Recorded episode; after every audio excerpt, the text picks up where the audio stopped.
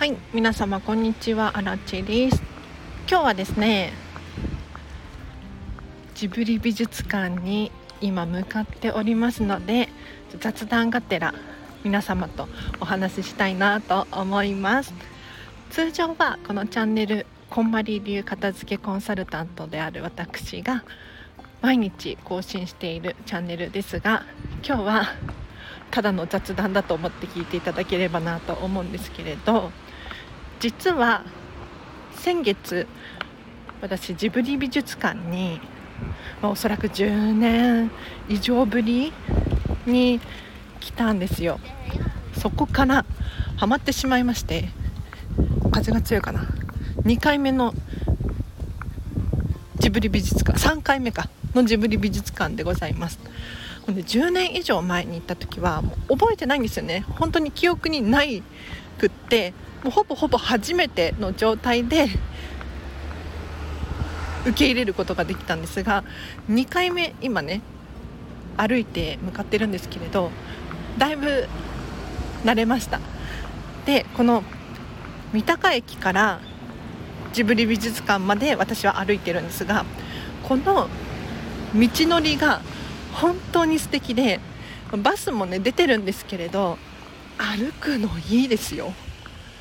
というのも道がね整備されてるんです。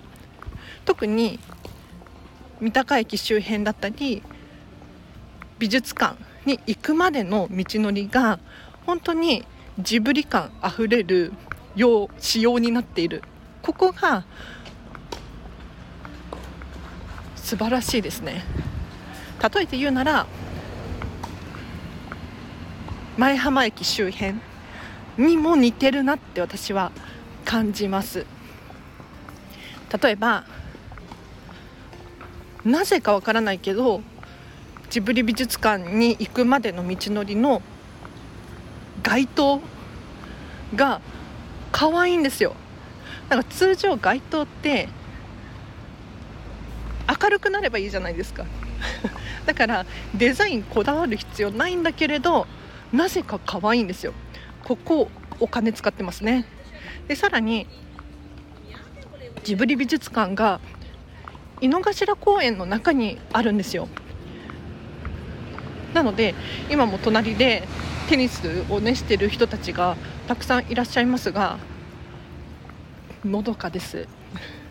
でさらに自然がいっぱいいっぱいあって落ち葉が落ちている様子だったりとかもすごく都会から来た私からすると嬉しいんですよね。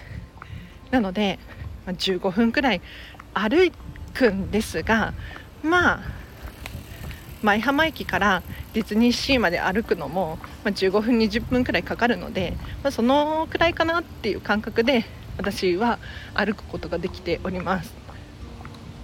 ということで今ジブリ美術館に着きましたので今日はここまでにしようかなと思います。入場料がね大人1000円だから本当に毎月通ってもいいくらいだと私は思うんです。だからちょっと来月分のチケットも今日のあれ次第で買おうかななんて思います。では以上です。お聴きいただきありがとうございました。今日のこの後もハピネスを選んでお過ごしください。あなちでした。バイバーイ。